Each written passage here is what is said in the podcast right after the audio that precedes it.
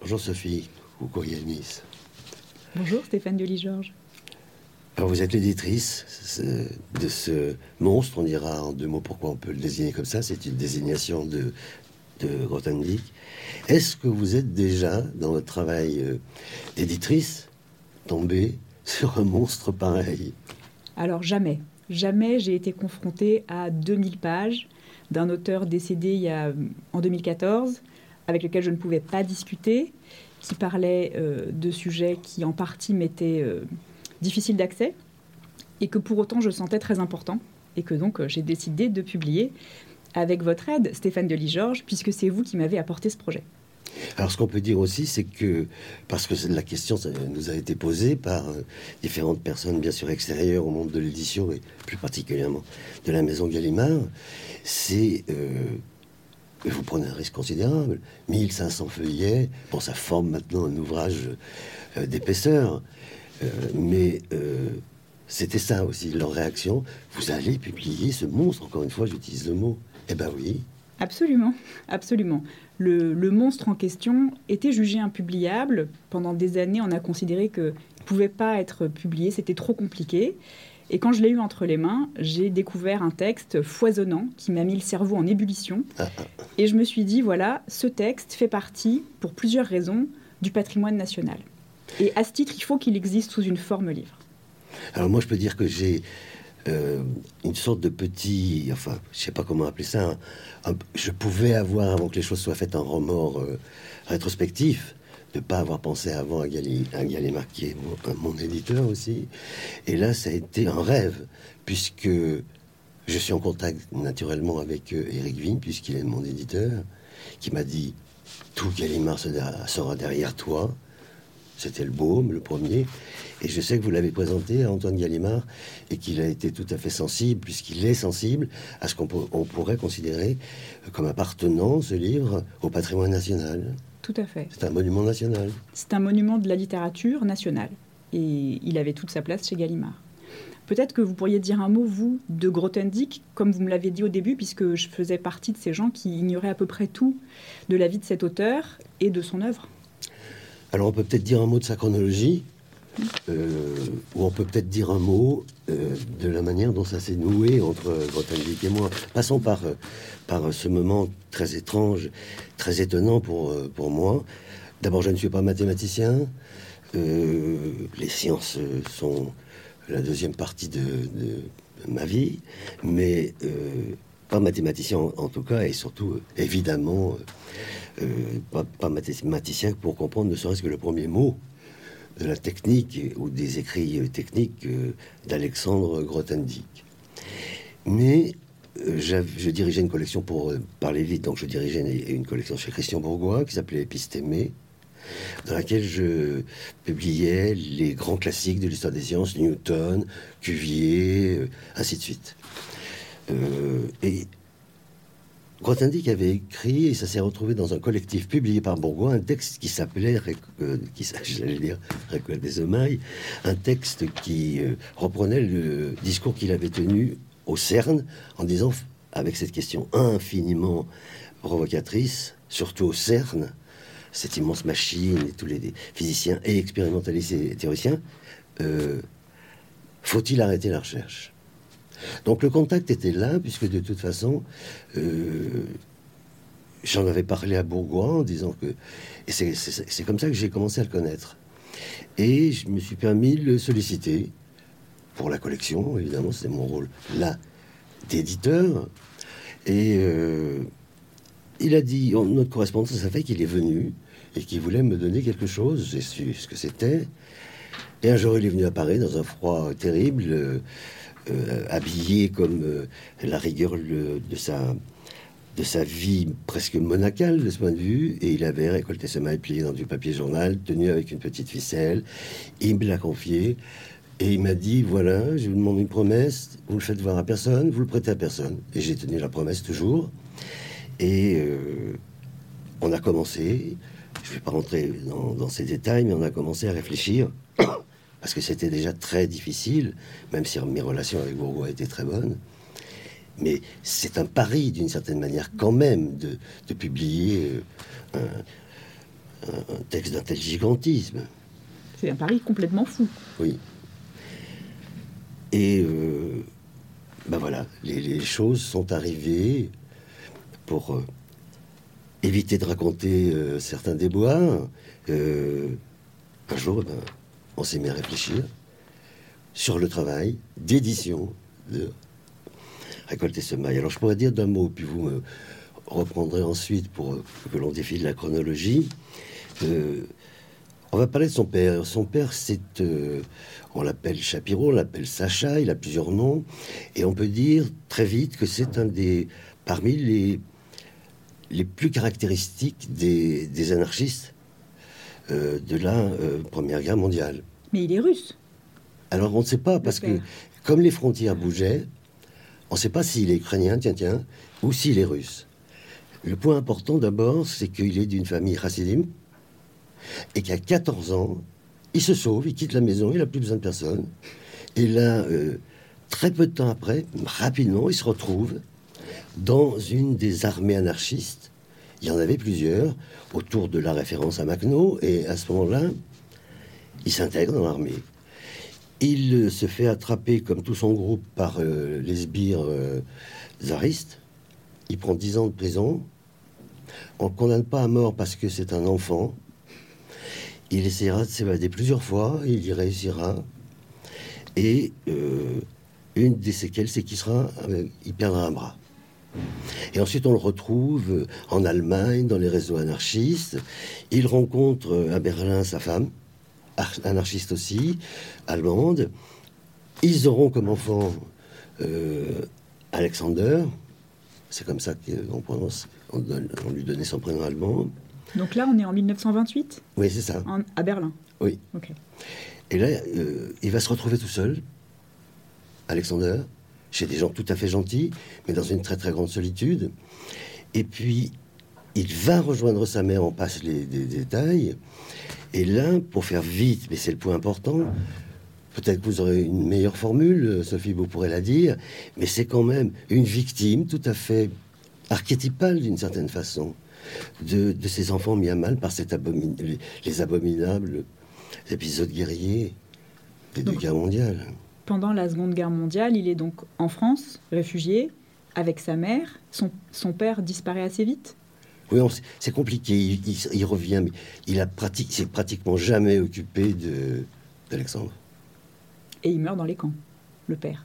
Il meurt à Auschwitz. Et après ça, Grothendieck, donc né en 28, il est adolescent. Et en quelques mots, la suite de sa vie, qu'est-ce qui fait que euh, en 66, il est médaille Field Quelles sont les grandes étapes de, sa, de sa jeunesse et de sa vie?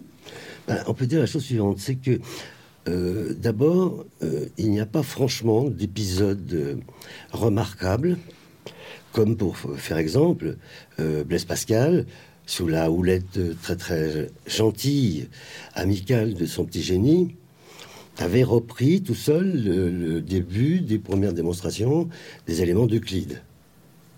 Bon, on va voir que Alexandre va se mettre dans déjà une mathématique constituée et qu'il va aller tout de suite au front.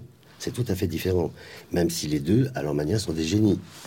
Et euh, donc, euh, à Rio-Croix, c'est là où se retrouve euh, du fait que sa mère est allemande, du fait aussi qu'il y a un peu d'anarchisme dans l'affaire, il se retrouve dans ce camp, qui est un camp où on met toutes les, tous les étrangers de France. Mais il va être scolarisé. Et encore une fois, il ne va pas montrer de talent immédiatement précoce. Et puis les choses vont avancer, il va se retrouver à l'université des sciences, euh, dans euh, la faculté des maths, et il va s'ennuyer. C'est-à-dire qu'il va euh, suivre les cours, pas vraiment assidûment. Et là, petit à petit, va s'imposer cette idée de que, un, il s'ennuie. On va voir immédiatement pourquoi il s'ennuie.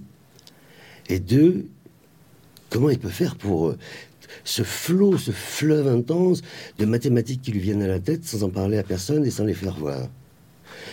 Cela, son prof lui dit il y a quelques personnes qui pourraient peut-être vous comprendre, filez à la rue d'Ulm, je vous fais une lettre de recommandation. Il arrive à Paris. il va directement rue d'Ulm. Et là, euh, par chance, quelqu'un lui dit, j'abrège encore, euh, bon, les champions actuels, universels, c'est des mathématiciens universels. il y a d'abord Dieudonné, qui est un très très grand, mais on peut même se retenir en prenant par le, la figure de Schwartz, André Schwartz, qui aura la Field, bien sûr, et un épisode, évidemment, qui, qui est celui qui, d'une certaine façon, euh, installe la mythologie, on va dire. Dieudonné a fait un article mathématique du niveau, c'est-à-dire euh, exactement dans le front de recherche des mathématiques, du ce domaine de mathématiques. Euh, je ne sais plus si c'est en géométrie algébrique, certainement. Bon. Et euh, Dieudonné dit dans cet article, il y a 14 problèmes possibles qui sont tout à fait irrésolus. Je vous les prête, je vous les donne. Si vous arrivez à en réussir un dans un an, vous êtes fort. Je reviens six mois après, il a réussi les 14. Et la mythologie dit que du haut du troisième étage de la fac de Nancy, Dieudonné dit Oh, il a réussi les 14 Ce qui de fait était assez incroyable parce que s'il pensait qu'on en faisait un en un an, c'est bien parce que c'était des recherches mathématiques qui prenaient un temps considérable. Et une difficulté. Et une difficulté considérable. Et donc le voilà parti. Euh, venons alors venons à la médaille Field. Qu'est-ce qui se passe alors, euh, Sophie? Est-ce que vous pouvez dire qu'est-ce qui se passe? il, est euh, membre du groupe Bourbaki. Il est le fer de lance des mathématiques. Il est identifié, il est reconnu. Et puis en 66, il a la médaille, il a la médaille Field. Mais il va pas la chercher, c'est ça? Et pourquoi il va pas la chercher? On peut dire que c'est dans sa manière. mais en même temps, les physiciens théoriciens et les mathématiciens sont d'un extrême courage sur les questions politiques. Et évidemment, et ça a été le cas dans, cette situation qui a connu Grothendieck, avec les, mathématiciens qui sont martyrisés. Donc, à l'époque, il y avait euh, donc des, euh, deux personnalités, euh, qui est, j'oublie l'autre, euh, et Grothendieck a dit j'accepte, mais c'est très simple, faut donner l'argent à ces deux garçons, qui étaient dans les geôles salinienne, soviétique. Premier coup d'éclat. Il y en aura un autre à peu près similaire plus tard. On peut dire aussi rapidement que à ce moment-là a été créé un établissement de recherche un peu sur le modèle de, des grandes écoles américaines, euh, strictement euh, formés de chercheurs, et c'est des gens qui ne font que de la recherche dans ces écoles. Euh, et, ils n'ont pas l'obligation de cours. Il faut leur filer la paix. Cet institut, c'est l'Institut des hautes études scientifiques? Non, ça a été la, version. Je pensais ah. Ah aux instituts américains, Princeton, Princeton Einstein, Gödel. Et euh, donc, il, euh, certains disent, et c'est pas complètement faux, que l'Institut des hautes études scientifiques a été fait pour lui.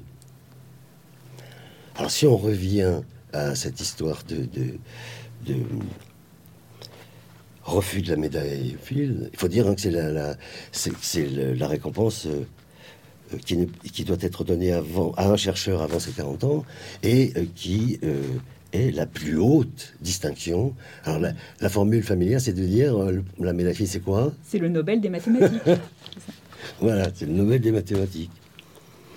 Et là, euh, ce qu'il faut retenir, c'est que va commencer, je ne sais pas comment dire, un itinéraire mathématique, un itinéraire mathématique d'invention, d'invention de concepts, d'invention de méthodes, d'invention de ce qui est aussi sa méthode permanente, c'est-à-dire de simplification et de généralisation, ce qui fait de ça des mathématiques abominablement difficiles à comprendre, très abstraite. Et c'est pas parce que son souci, lui, de, créatif ou de découvreur, était selon des généralités et simplifications. Bref, un séminaire démarre, c'est un des séminaires les plus... Il est connu dans le monde entier. Tous les mathématiciens à l'époque français euh, de ce type-là à l'IHES ou au Collège de France étaient des ténors universaux. Et euh, simplement, on peut noter une chose. L'un, L'apport de Grothendieck, qui est le suivant, c'est celui qui a refondé totalement la géométrie algébrique. Alors je sais que vous aimez beaucoup la géométrie algébrique. Euh, c'est, ça remonte à Descartes et c'est pas compliqué. D'un côté, il y a des figures géométriques et de l'autre côté, il y a des équations. Du côté droit, si c'est celle des équations, c'est donc des symboles algébriques. Et de l'autre côté, c'est de la géométrie, des courbes, euh, des courbes, voilà, des, droites, des, euh, ainsi de suite, des tangentes, ainsi de suite. Donc c'est cette espèce de dialogue. Et lui, bah, il va arriver dans ce milieu qui est une immense discipline, hein, très difficile, ainsi de suite. Et il va la refonder totalement. Et ce qu'on peut dire déjà, c'est que plus personne ne fait de la géométrie algébrique qui ne soit pas grothendicienne. Vous voyez dire qu'il a révolutionné la discipline. Complètement. De fond en comble. Oui. Moi, ce que j'ai trouvé amusant dans la lecture du livre, c'est l'image, puisque pour les gens qui sont comme moi non formés en mathématiques et qui malgré tout éprouvent un grand plaisir à lire ce texte, c'est tout le moment où il compare sa démarche à celle de l'artisan qui veut comprendre comment fonctionne son outil et qui repart à zéro à chaque fois. Ça, c'est quelque chose de très surprenant, comme s'il faisait plus confiance à son intuition dans sa démarche qu'à la logique. Alors que pour les gens qui ne sont pas mathématiciens, la logique, on a l'impression que c'est ce qui emporte tout. Il y a quelque chose de très créatif dans sa démarche. Oui. Et surtout, euh, moi, j'ai remarqué quelque chose dans mes diverses lectures de Récolte et Semailles, combien intéressantes, euh, qu'il a fait qu'il faisait la chose suivante. D'abord, il faut comprendre aussi que c'était euh, un homme d'une énergie euh, invraisemblable et d'une concentration tout aussi invraisemblable. Il était capable de tenir pendant 16 heures le front baissé sur le travail mathématique. 18 heures. Donc on peut imaginer la puissance d'abstraction et d'attention. Et donc, il disait, les livres euh, de mathématiques, il ne faut pas les lire, il faut les écrire. Alors, explicitation de, la chose. Évidemment, il, était dans l'actualité de sa discipline. Il recevait des textes tout à fait techniques, donc du front même de découverte euh, de l'époque. Et pour aller vite, il faisait une lecture très attentive d'un digest, il y en avait un. Il faisait une lecture extrêmement attentive, disons, de 3, 4, 10 pages du début de cet article. Et là, donc on arrête de lire et on se met à écrire. Et il se met à réécrire tous les intervalles sans les avoir lus dans le bouquin qui, donc. Et là, eh bien, au bout, il y a toujours quelque chose. Il a trouvé des éléments de méthode, il a trouvé des concepts, il a trouvé euh, des objets singuliers qu'il invente, ça s'appelle la théorie des catégories, ça s'appelle les motifs, euh, ça s'appelle, euh, oui, c'est parmi les grands, ça s'appelle les catégories, et ce sont des concepts grothendiciens qui euh, existent toujours. Et pour finir, avant de passer la période de sa vie, avant de conclure sur la période de sa vie, il y a un programme, qui s'appelle le programme de langue-langue, et on peut dire que, bon, Grothendieck avait lu euh, un certain nombre de problèmes de langue-langue, et c'est maintenant une discipline gigantesque. C'est un programme d'études, c'est un programme de découverte. Et typiquement, aujourd'hui, à l'IHES, Alain Cohn utilise euh, certains des éléments Grothendieck, et la Forgue, euh, qui sont tous les deux médailles et qui sont dans le bain, si je puis dire, et pour tous les deux, ça les a amenés à découverte. Et, avec grande puissance de travail, parce que aussi, ces qualités qui n'appartiennent qu'à ces espèces d'êtres bizarres quand même. Il y a quelque chose de frappant dans ce que vous aviez dit sur les motifs ou les catégories, c'est la façon de Grothendieck a de nommer des choses d'un nom qui nous paraît à nous évident, qui pourrait être celui euh, qu'un enfant utilise pour nommer quelque chose qu'il découvre pour la première fois et qui dans sa démarche est très particulier. Et moi qui m'a beaucoup frappé d'un point de vue littéraire aussi. D'ailleurs, à la fin, il va écrire quelque chose comme une théorie des enfants. Tout ça est lié. Alors, Sophie, vous qui êtes l'éditrice, comment vous commenceriez? Parce que, euh, euh, donc pour, la chronologie, vous commenceriez par la rupture, on peut dire, je peux vous lancer en disant qu'un beau jour, il démissionne de l'IHES. Il y a quelque chose d'assez euh, surprenant dans la démarche, qu'on comprend à la lecture du livre, mais euh, qu'il faut remettre dans son contexte. Effectivement, pourquoi tout d'un coup, alors qu'il a les honneurs et qu'il a des conditions de travail formidables, pourquoi tout d'un coup il décide de démissionner de cet institut qui a été créé, pas pour lui, mais autour de lui? Alors, qu'est-ce qui se passe?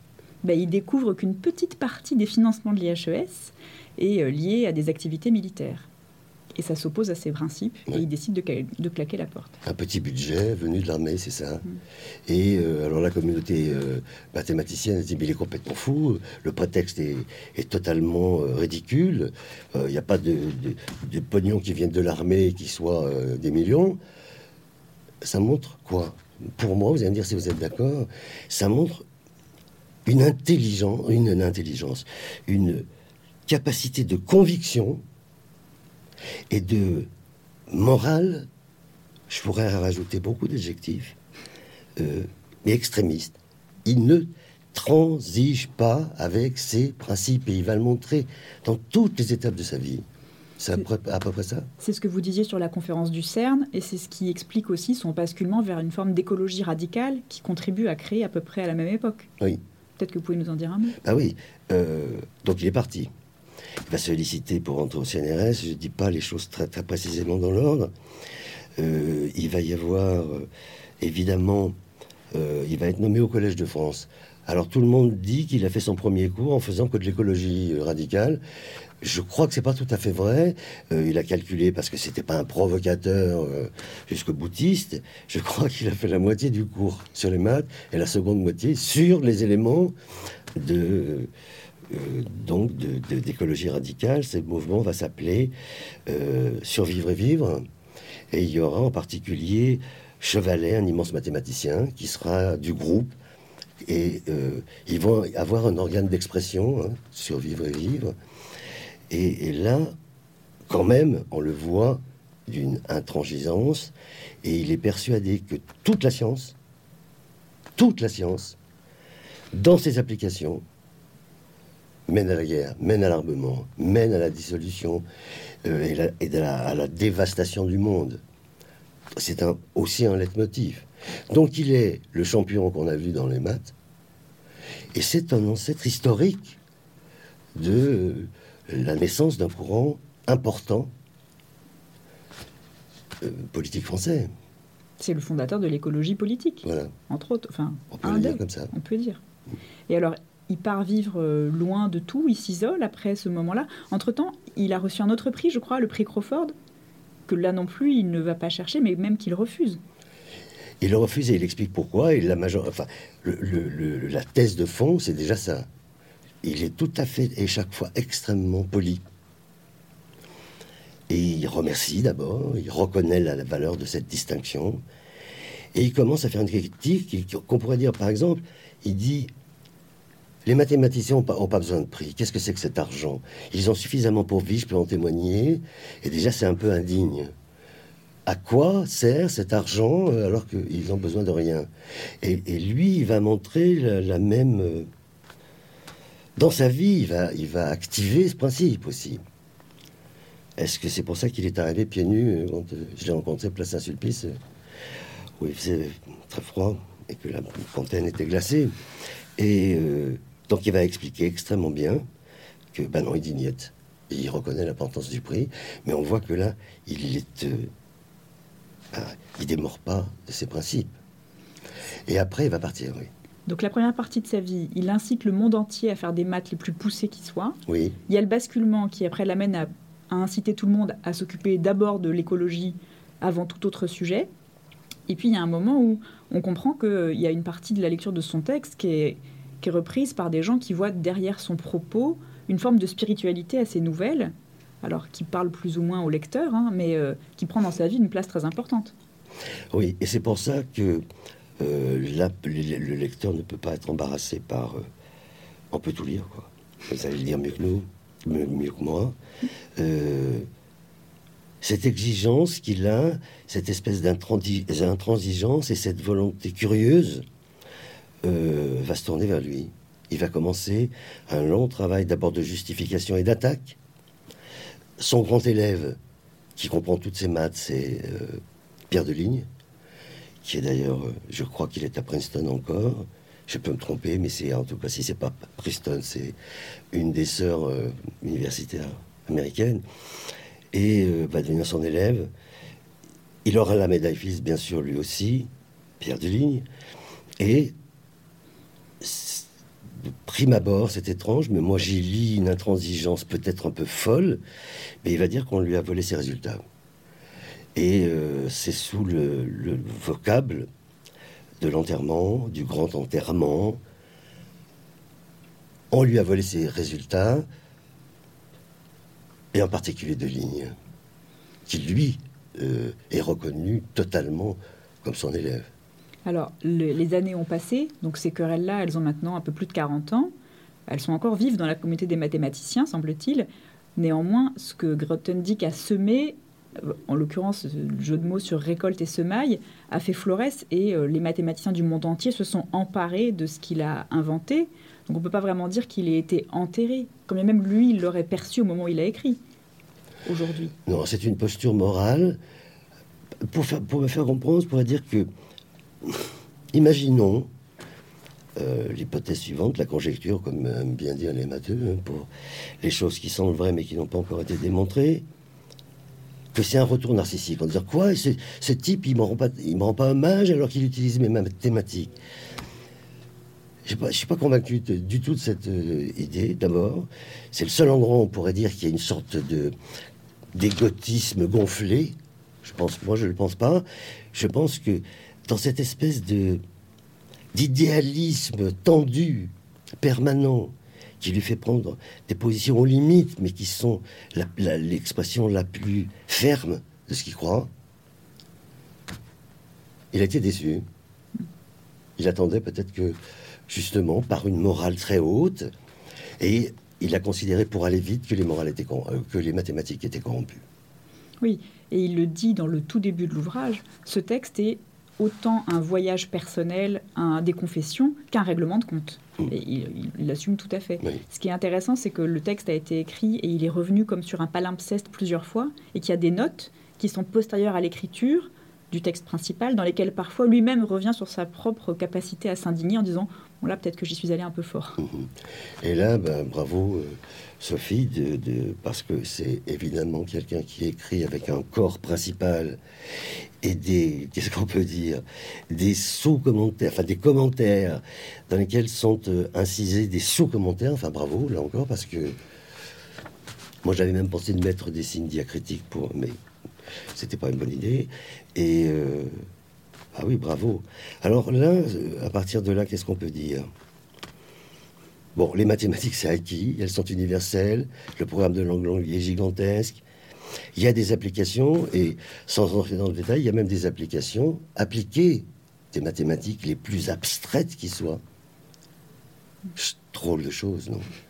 Quelqu'un qui voulait continuer à que les mathématiques restent d'une pureté, les mathématiques pures, parce qu'autrement, si on commence à déconner avec ça, c'est les mathématiques appliquées. Et lui, il faisait immédiatement euh, la liaison avec. Donc, c'est les mecs de la bombe atomique. C'est pas compliqué. C'est la bombe atomique. Physicien, sciences appliquées, la physique, même théorique. Bon, bah, c'est la bombe atomique qui tombe sur le Japon deux fois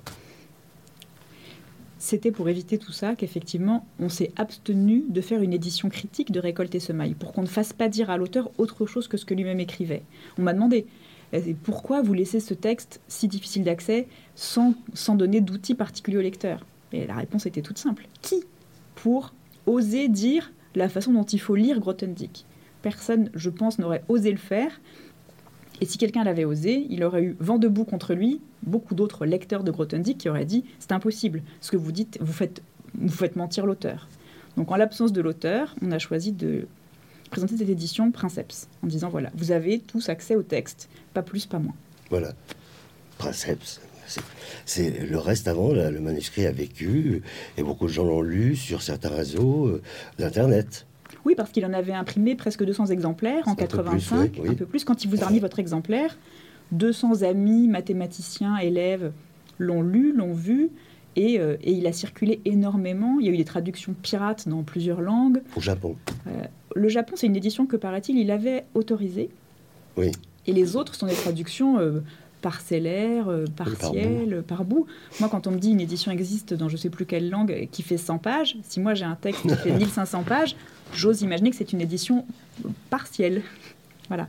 En tout cas, l'objet maintenant existe, il est euh, disponible pour le grand public et Et j'aimerais qu'il soit lu pour, euh, sous toutes ses facettes. C'est-à-dire que, que ça soit autant un objet qui, bien sûr, parle de maths aux mathématiciens, mais pas que, puisque vous en avez parlé. C'est aussi et avant tout un objet littéraire. C'est un, un, ouvrage qui fait partie du patrimoine national et qui fera à terme partie du patrimoine international quand il y aura des vraies traductions euh, propres faites à l'étranger et qui a vocation à être lu par les gens qui sont curieux de à peu près tout ce qui fait notre, notre univers et pas seulement les maths. Oui, c'est ça. Si, si je vous dis que ce texte, évidemment, a des moments, mais c'est absolument pas la majorité, sur les maths, en particulier donc avec cette histoire de règlement de compte, mais euh, c'est pour ça aussi, pour rester dans la voie de ce que vous dites, c'est-à-dire qu'une édition critique serait gigantesque, puisque, allez, on bout tout de suite. Eh bien, là, ça a déjà été fait par euh, une historienne qui s'appelle euh, Bessis, qui est une analyse extrêmement fouillée euh, de l'époque où Grothendieck en arrive à l'écologie primitive et, l'entoure, et la chose qui est qui l'entoure, quoi, qui est la situation d'époque. Et on peut dire pratiquement pour tout. Euh, il y a une dimension, comme on peut l'appeler dans un premier temps, spiritualiste. Mais là, c'est des, ce sont tous des exemples d'expériences propres. Il y a lui qui parle de lui. Donc on tombe dans l'autobiographie. Est-ce que vous êtes d'accord aussi avec cette césure-là? Tout à fait. Mais quand il parle de lui, il espère que ce qu'il dit de lui a vocation à être universellement compris. Ce qui fait la force du texte. Oui. Et toujours avec la même obstination, et toujours avec la même tangente d'être au mieux euh, vis-à-vis de ce qu'il est en train de mener. Pour être, pour être euh, abrupt, à un moment, le voilà en train de regarder la dialectique du yin et du yang. Personnellement, j'y connais rien, donc je lis et là, je suis complètement euh, frappé. Je trouve la même acuité, euh, la même méthode d'une certaine manière. C'est on regarde les textes sur le yin et le yang, et le yin et le yang ne se lit pas et s'écrit. C'est moi qui l'invente ça, mais bon. Et euh, ça passe après par une sorte de théologie, et ça finit par un passage mystique où il va finir par dire que les mathématiques sont, je sais plus quel est le féminin. Féminin. Mais du yang et du yin, je sais plus oui. Et en définitive, les mathématiques, c'est vraiment féminin et c'est peut-être la mère. Oui, la place de la mère est très importante dans l'ouvrage. Il l'a lu avec attention, ça a beaucoup d'importance pour lui. La lecture très très attentive, c'est Pierre Cartier qui disait ça euh, sur le, la, enfin, la formation d'une certaine manière, même si elle est un peu tardive, de Grothendieck concernant donc l'échange de, entre l'échange, la correspondance entre son père et sa, et sa mère. Qu'est-ce qu'on peut dire, Sophie d'autre C'est pour tout le monde ce texte? Ce texte est absolument pour tout le monde. Il ne faut pas avoir peur de, de piocher, de feuilleter, de survoler. D'ailleurs, l'auteur le dit lui-même, la lecture au début peut se faire de façon euh, en faisant des petits sauts de puce. S'il y a des passages qui vous intéressent moins, passez au passage d'après. Mais en tout cas, ça mérite qu'on s'y plonge. Et pour toutes ces raisons, Stéphane, merci à vous, puisque c'est grâce à vous que depuis 1985 que ce texte attendait d'être publié, il a enfin réussi à passer la, barrière et à être désormais disponible chez tous les libraires. merci ben, beaucoup je peux vous dire que c'est tout à fait réciproque. Merci beaucoup. Merci à la Maison Gallimard et merci euh, à vous, Sophie, qui, euh, bah, c'était pas du Racine, hein, c'était pas du Balzac non plus, mais c'était, il y a aussi de la grande littérature. Absolument. Merci à Mola de promouvoir si bien ce livre.